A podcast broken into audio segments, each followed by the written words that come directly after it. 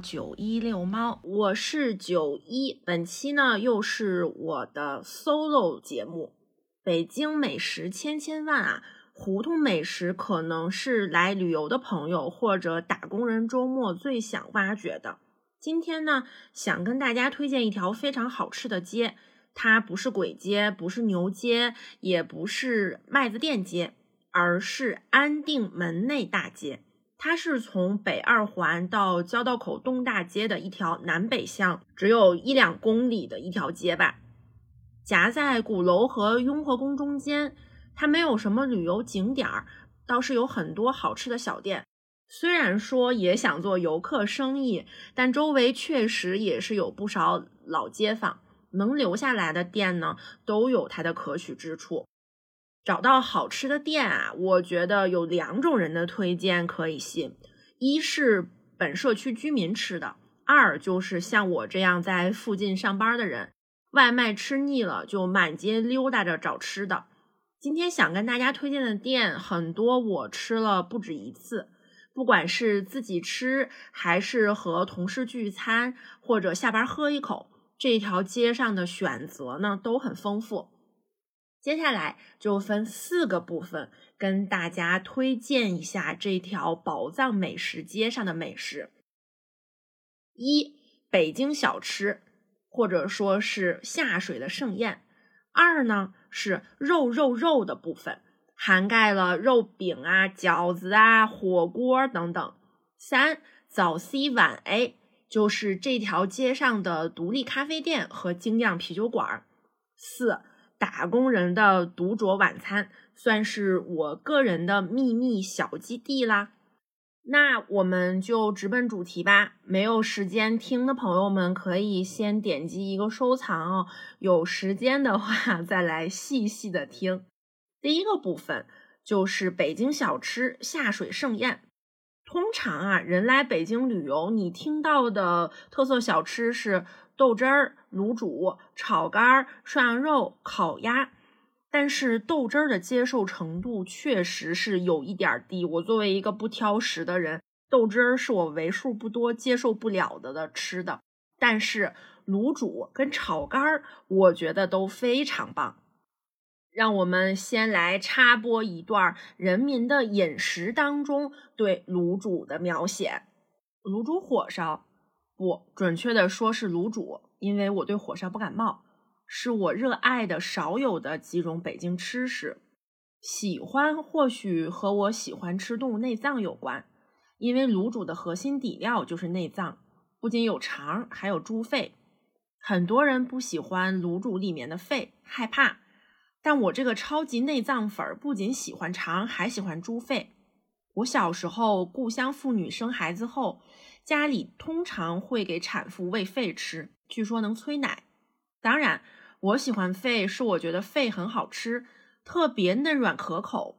不过洗肺很麻烦，好在父亲当过屠夫，所以在家吃肺时无需我太过操心。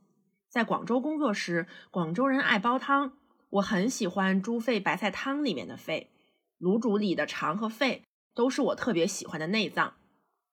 一个戴眼镜、看着挺斯文的小伙子应声招呼着，同时一手熟练的用夹子把肠肺夹到案板上，另一手拎着菜单，快刀切断切碎，丢在一只大碗里，然后捞起锅里几块煎过的豆腐和两个火烧，同样快刀切成小块，放在碗里，最后把一勺一直咕嘟着的老汤浇在碗里，边上端汤送菜的另一个小伙子。利索的用小勺挖一勺蒜蓉放进去，然后再抓一些香菜给你送来了。过去据说卤煮是不放香菜的，但现在卤煮店没有不放香菜的。我比较随性，有时放，有时不放。因为如今北京的香菜已经没有什么香菜味儿了。如果觉得味道不够浓郁，饭桌上摆着腐乳浆、辣椒油、醋等等，我通常都会加一些。是的，朋友们，这一段写的简直太贴切了。我作为一个卤煮爱好者，可能从几年前一来北京开始，就在不断的尝试不同地区的卤煮。百年门框可能是连锁店比较多的一家，南横街上的小长城我也去过。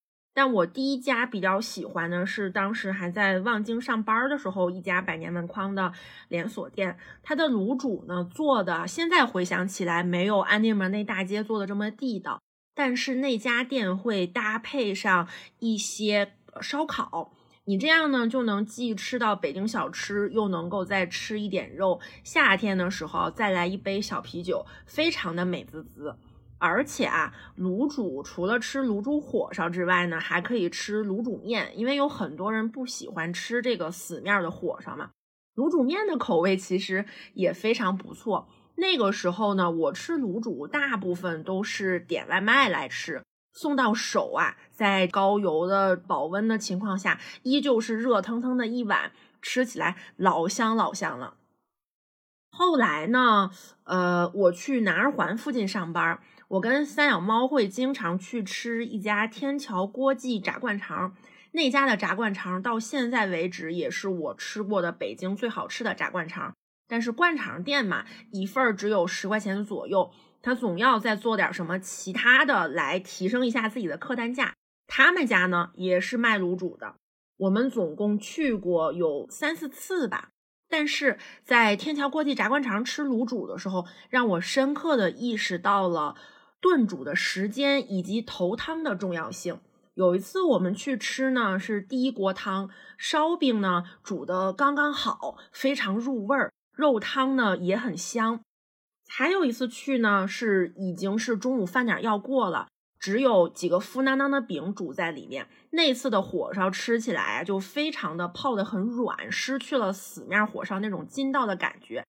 然后呢，同时因为煮的时间太长了，肉汤里面的肉香被其他的火烧已经吸收的差不多了，所以那次吃完之后，我就深刻的懂为什么很多食客再去吃东西的时候要抢头汤或者是头一口。但啊，前面这两家店虽然做的也还不错，但是我在之前吃卤煮的时候，我是不喜欢吃肺的，他们会把肺的。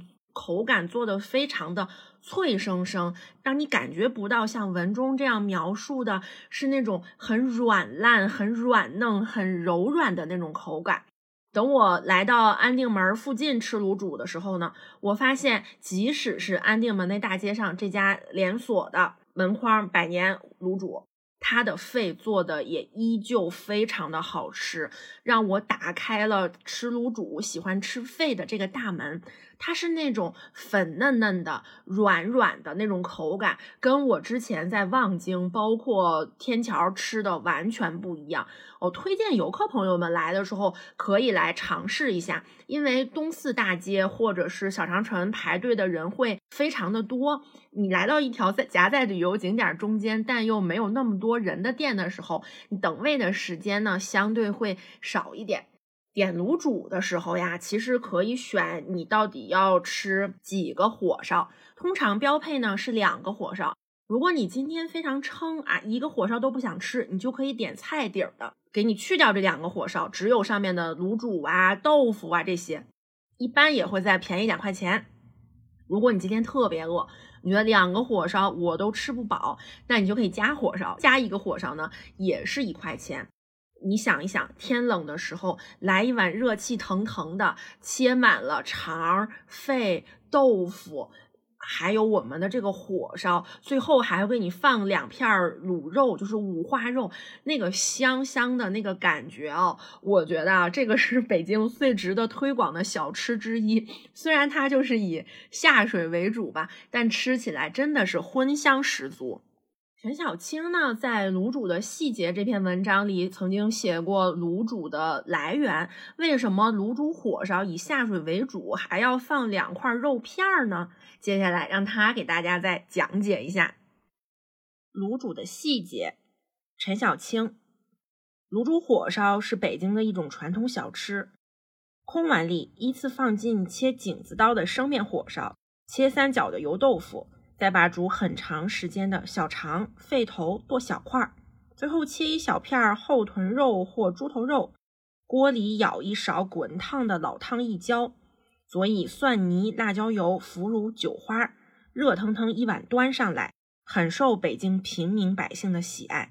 有材料说卤煮火烧的起源和宫廷有关，我细细看过，实际上面只说了小长城的创始人陈兆安曾经卖过专为宫廷专供的酥造肉。从卤煮火烧原料结构上看，大量的脂肪淀粉，如果皇上真来上俩底俩火烧，真不好消化。不过查一查，绝大多数北京小吃的历史传说，几乎都暧昧的指向了护城河里的紫禁城。谁让这地方是天子脚下呢？是的，朋友们，卤煮可能真的就是从酥造肉那边以讹传讹也好来的。老北京的很多小吃呢，都是过去不能够真的吃得起肉的时候，用下水来做的一些荤香十足的食物。另外一个，我觉得非常好吃，这个真的是我今年爱上的，就是炒肝儿。作为内脏的超级庸俗，我爱吃各种内脏，猪、牛、羊、鸡、鸭，甚至淡水鱼的内脏做的菜肴。老北京的饮食里，炒肝是我比较喜欢的一种风味小吃。炒肝其实是名实不符的一道风味小吃。说名不符实，是因为炒肝里虽然有肝儿，但肝儿并非主力担当，更多只是点缀，多是烂蒜肥肠，而且肥肠都不是炒的。炒肝儿还好吃，肥肠若是一炒，那简直就是暴殄天物了。香港美食名家蔡澜在《蔡澜美食系列吃到念念不忘》里写炒肝儿，是用碗盛着的，像汤水多过小炒，里面有几小片猪肠，肝儿是怎么找也找不到。穷人家吃的东西，找不到肝儿才是正宗。炒肝这家店啊，其实我推荐的是安定门内大街上的廖家婆包子铺。炒肝配包子，一般也是老北京人的一种标配。但你千万不要被炒肝的名字所迷惑。我之前也以为炒肝里面是肝儿，肝儿做不好，那种面面的又味道很重的口感，实在是令人不喜欢。但其实炒肝里面更多的还是是小肠，然后夹着一点蒜末，整体呢咸咸的，少调一点醋，吃起来并不腻。一口炒肝再就一口包子，不管是早饭还是中饭，都是非常得宜的一种选择了。炒肝加包子，以廖家婆为例，在现在北京的物价下是十四块钱小碗炒肝，加五块钱两个肉包子，十九块钱。在这样一条嗯二环里的大街上吃的饱饱的美美的，价格呢确实是非常划算了。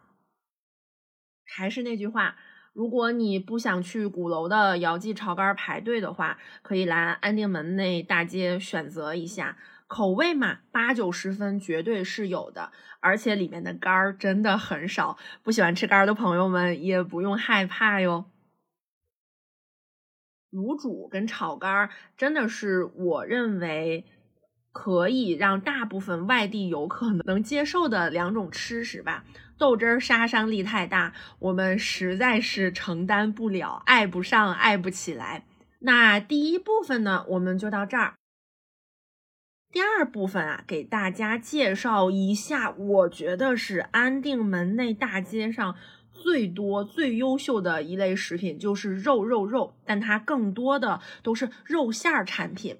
它有什么呢？它有排在大众点评必吃榜的馅儿老满的饺子店，有开了很多年的做香河肉饼的小林肉饼店，还有呢就是非常有名的内蒙烧麦安内老马烧麦店，还有一家是藏在交道口大街的一个小胡同里。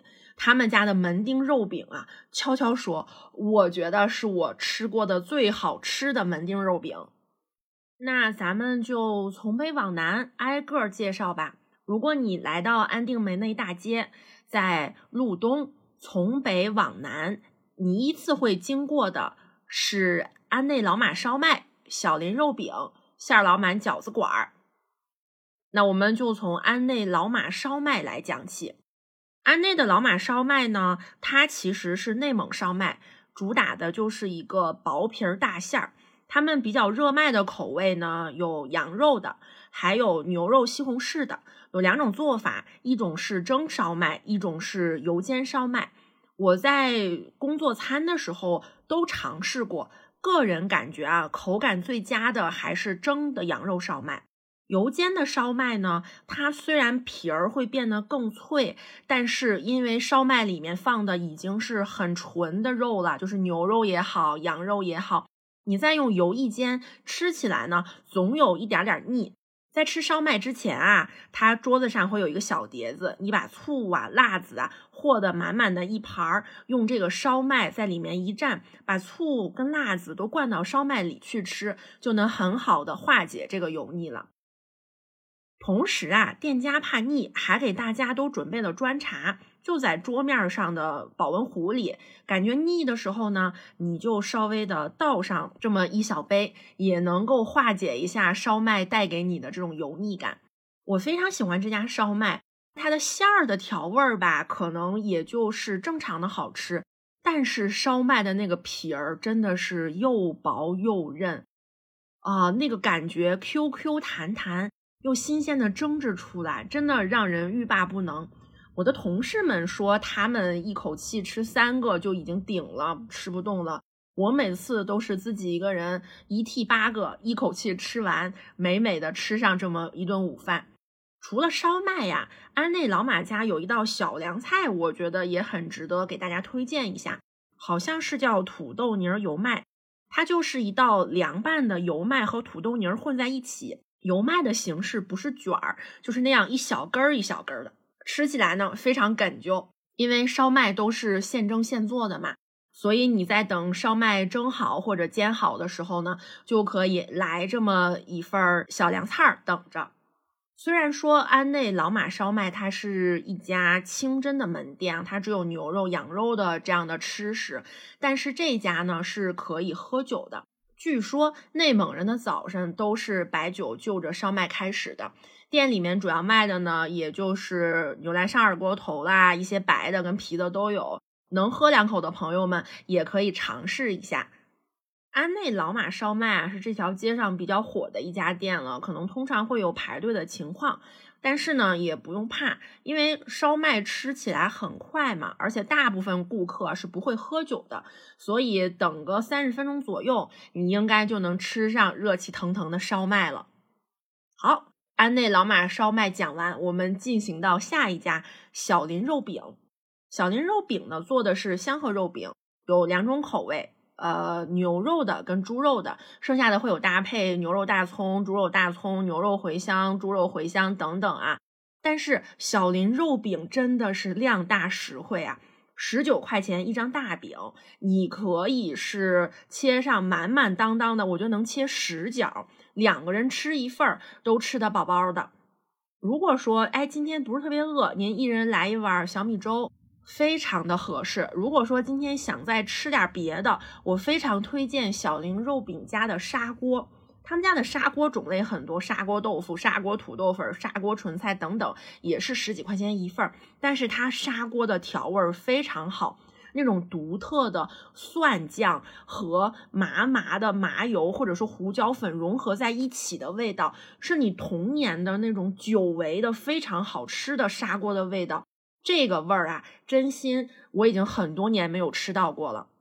我也是偶尔听同事们说起，说小林的砂锅特别好吃，才去尝试的。这一吃真的是这样，不但肉饼香，它的砂锅也非常的好吃。朋友们没吃过砂锅的，下次可以尝试一下。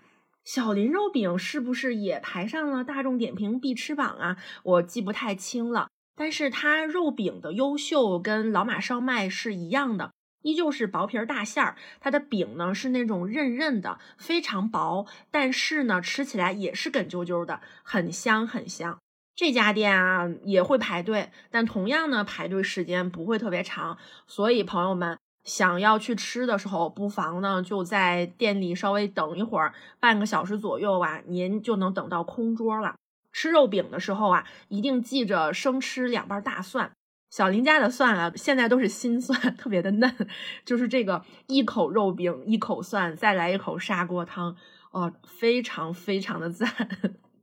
好啦，那介绍完小林肉饼，接下来其实是非常大名鼎鼎的一家店了，就是馅儿老满的饺子店。馅儿老满的招牌口味有很多啊，安内的这家店好像也是上了大众点评的必吃榜。您闭着眼随便点，味道都不是特别差。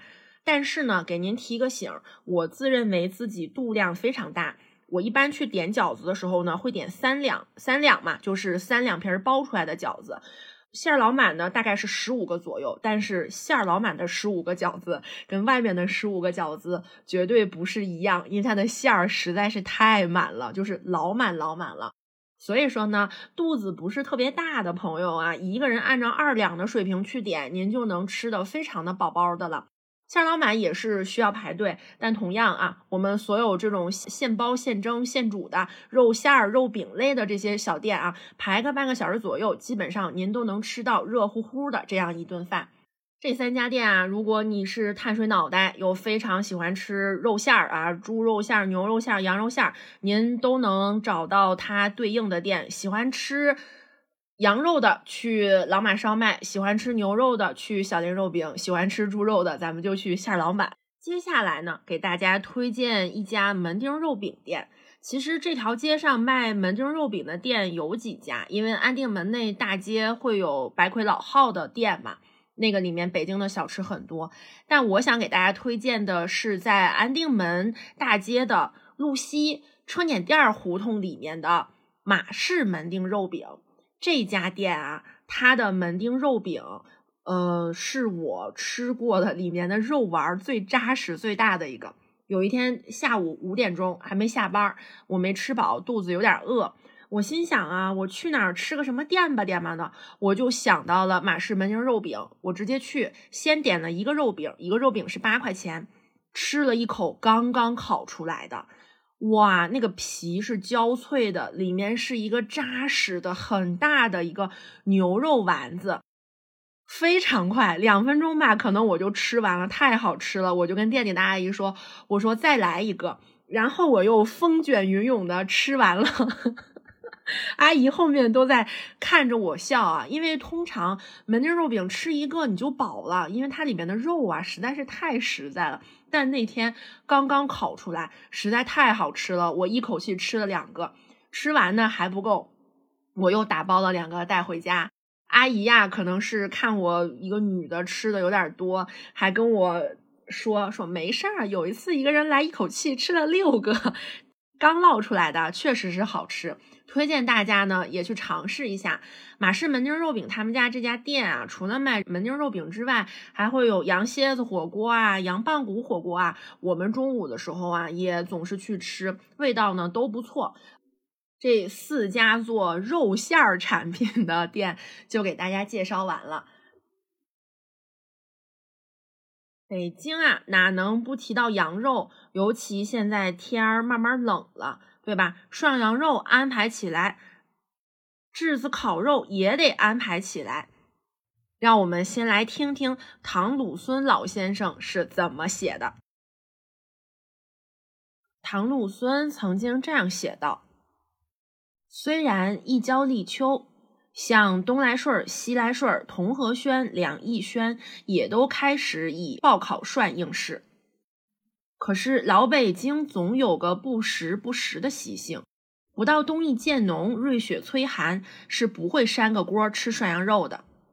早年喜欢摆谱的人吃涮羊肉，一定要用银炭把火扇旺，发出一股子浓郁的炭香，迎风袭人，比用酒精瓦斯炉子都来得够味儿。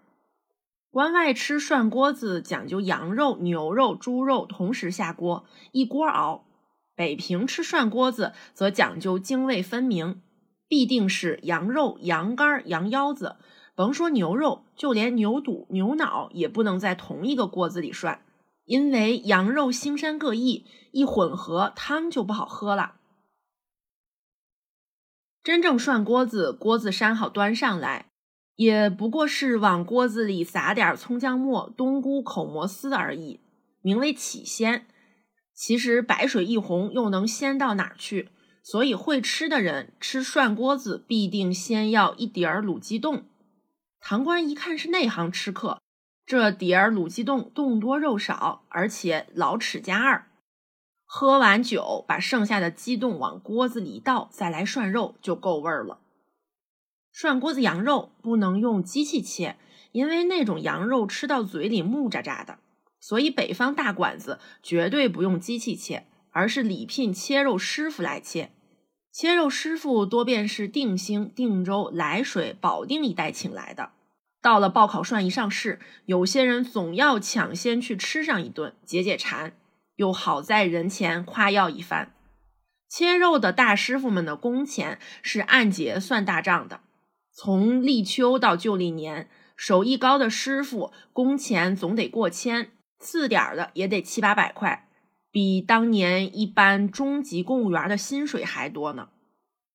谈到羊肉，所有饭馆的羊肉片儿都是口外来的大尾巴肥羊，不但肉质细嫩，而且不觉腥膻。据说大尾巴羊伏天都赶到口外刺儿山避暑，山上深松茂草，一个夏天养养的膘足肉厚，再从口外往北平赶。路上经过几处曲折银塘，都是玉泉山支流灌注的。一路上羊喝了这些清泉，自然腥膻全退。所以天津人冬天吃羊肉涮锅子，必定要到北平买羊肉片儿。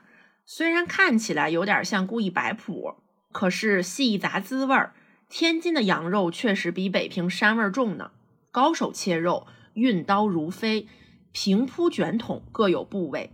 什么黄瓜条（括号肋条肉）、上脑（括号上腹肉）、下脑（括号下腹肉）、魔当（括号后腿肉）、三叉（括号脖颈肉）等名堂，大师傅会骗，吃客也会点，真是要哪儿就有哪儿。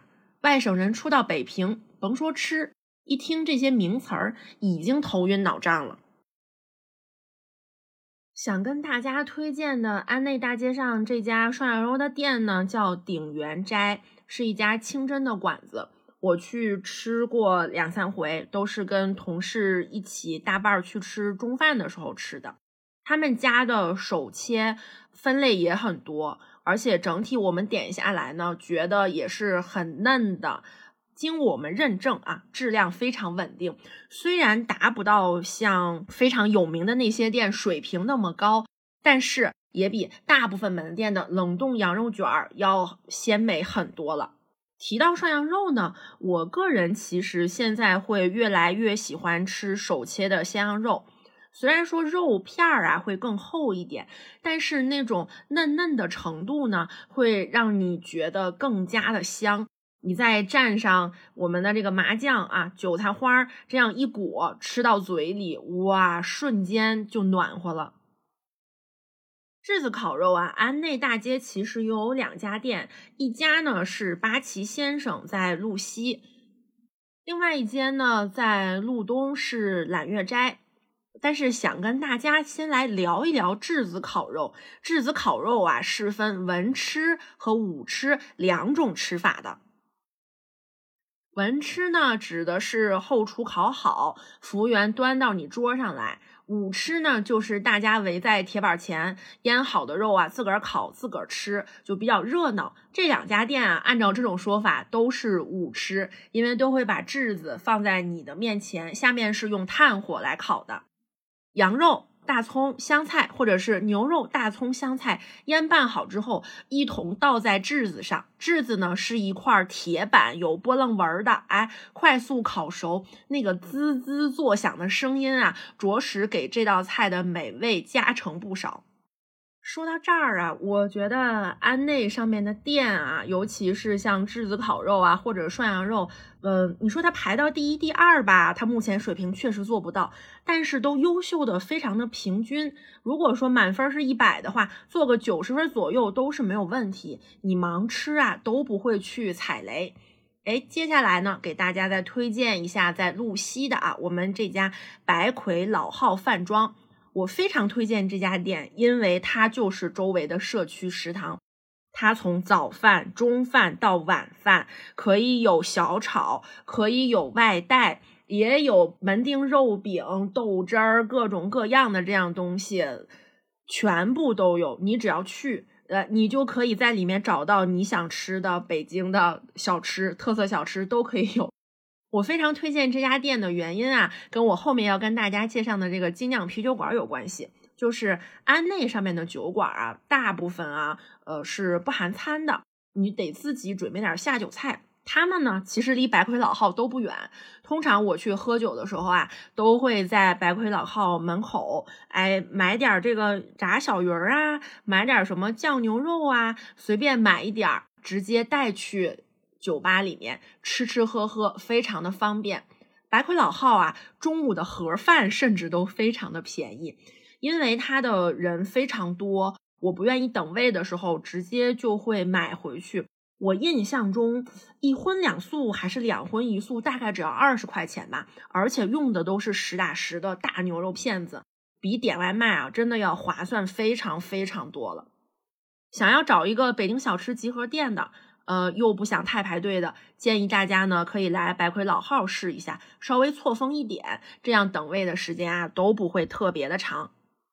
OK，那老北京特色，我们在前两个部分。就都给大家介绍完了。呃，如果说您来旅游，或者说您不在周围住，想要来胡同里面开发一下自己周末的吃吃吃时光，非常给大家推荐我上面说的这些店。接下来啊，就是我们当代年轻人会喜欢的两个部分。第三部分呢，我们要讲的是这条街上的精酿啤酒店和我们的独立咖啡馆，就是我的早 C 晚 A 系列。作为二环内的大街上的咖啡店，他们自己通常都是白天卖咖啡，晚上卖酒的。像分子啦，还有一家叫 Bello Casa，这家下午是有比较便宜的外带金汤力可以喝。再或者更有名的跳海，跳海的白天是倒咖啡，都是可以有不同的选择的。但这些咖啡店，他们更倾向于是奢侈咖啡店或者叫休闲咖啡店，它并不是来给打工人准备的。我因为是工作咖啡喝的比较多嘛，可能不太愿意为了胡同的景色买单。我通常会喝的有两家，一家是最近新开的，叫好咖啡。他家呢是喝满六杯之后再赠一杯，他用的是电子的小千戳，美式跟拿铁差不多，就是十八块二十块一杯吧。你喝满六杯之后，他在你的手机上给你盖上戳，你就自动获得了一个优惠券。这样呢，就是一百多块钱喝七杯咖啡，平均下来和瑞幸价格差不多，但口味肯定是要比瑞幸更好一点啦。最近我会经常去这一家，还有另外一家，其实是在安定门内大街的最南头和交道口大街的交叉的方向，它叫站着喝咖啡。这个是一家纯粹的档口店。它前身呢是一家叫力满满的档口咖啡店，我从去年就开始喝，今年换了新的主理人，变成了站着喝咖啡。他们家通常早上点外卖，用完会员的券满减之后呢，十几块钱就可以送到了。因为离我工作的地方比较近，所以送到也只有十几分钟。夏天喝到的呢，冰都还在；秋天喝到的呢，温度都还很高。我都比较喜欢把这几家店分享给大家。如果说到喝酒啊，安内的精酿啤酒馆真的是很多，一些比较著名的北京的厂牌，即使不在安内，也会是在方家胡同拐进去都是有店的，像北平机器啦、跳海啦、驻京办啦，在这个附近都是有店的。跳海和驻京办是我平时会去的比较多的两家。跳海呢，是因为我同事比较喜欢。一层是跳海，还有一个小吃店；二层呢有鸡尾酒吧。跳海会有非常多的漂亮小姐姐来喝酒。驻京办啊，尤其是安内这家驻京办，它的特点是每个月会换。不同的厂牌，也就是它的酒单是每个月变换的。这样遇到你自己喜欢的厂牌，你就可以来尝试。当然也容易就遇到这个厂牌整体的风格你都不喜欢，然后花了很多钱没有喝到很开心的酒，这种情况也是会发生了。关于喝酒啊，尤其是在安内大街喝酒，因为我们下班就去，时间会比较早嘛，通常不用等位。但是有很多朋友是专程来这边喝酒，或者是来这边过生日，我在不同的店里面都遇到过。大家都是年轻人，也都很热情。我通过热忱的目光，也成功的蹭到过好几次生日蛋糕，是一件很开心、很开心的事情。另外值得提的是，小红书其实一直有做酒鬼地图这个活动，今年应该做过两期了吧？这些店也会参与。酒鬼地图的价格讲真是非常划算的，基本上一百五十块钱。可以喝到六杯左右。你要知道，这些店他们通常的售价都是六十到九十一杯，价格都是比较贵的。如果下次还有酒鬼地图的活动，你也可以叫上你的酒搭子一起来这边喝喝酒、吹吹风。早 C 晚 A 的部分我们就讲到这里啦。到晚上呢，下班后的独酌时光，比如说今天工作非常郁闷。心中总有一口郁结之气，但是呢，肚子又很饿，你又不能只靠喝酒来喝饱的时候，我会经常去的一家小店叫雀食，它是一家日式烧鸟店，烤串嘛，呃，都是老板来现烤的，口味像鸡生蚝啦、和牛粒啦，我觉得都是还不错的。我最推荐的是鸡脚筋。嗯，通常这个我会点两串，其他的我都是一样一串，边喝边点。他们家的酒啊，我觉得只有朝日生啤机打出来的那个生啤是好喝的，其他的嗨棒，可能是因为我现在实在接受不了金边的味道，都会觉得有一点点过于浓烈跟刺激，但是啤酒就会清爽很多。一杯啤酒配两三个串儿，喝完一轮呢，再来一杯啤酒配两三个串儿，一天的工作的郁闷，也就会一扫而光了。这家店哦，也是挺网红的一家店，因为还是我去的，要么很早六点多钟就去，要么然呢是八九点钟下班之后再去，所以基本上我没有等位的时候。但是其他慕名而来的小伙伴呢，可能就要等一下位。如果你也对这种面积很小、非常居酒屋式的这个烧鸟店感兴趣的话，可以来尝试一下。他们家价格不贵的，是那种口粮型的小店。但是不要周二来哦，因为它是固定周二店休的。如果今天还不想喝酒，但是又想去填满肚子的话，我会去一家叫满香馄饨的店吃一碗馄饨，或者是打包生馄饨带回家。老板只有一个人，是一位上海的爷叔，他应该是很多很多年前就来北京这边定居了，这些年呢也一直没有离开北京。我在店里吃馄饨的时候，也听到过他跟老食客聊天，就是子女已经回到南方工作啦，可能自己干一段时间的话，也要离开北京了，还蛮有那种街坊聊天的感觉。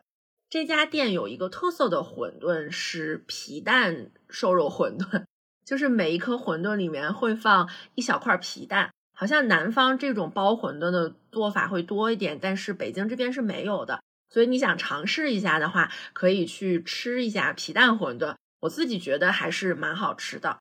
呃，而且有的人会说爷叔服务态度不是很好，但我去，我觉得爷叔态度还是 OK 的。但是可能店里面只有他一个人，他有一点忙不过来，招待起来嘛没有那么热情。但是他叮嘱的还是很详细、很详细的。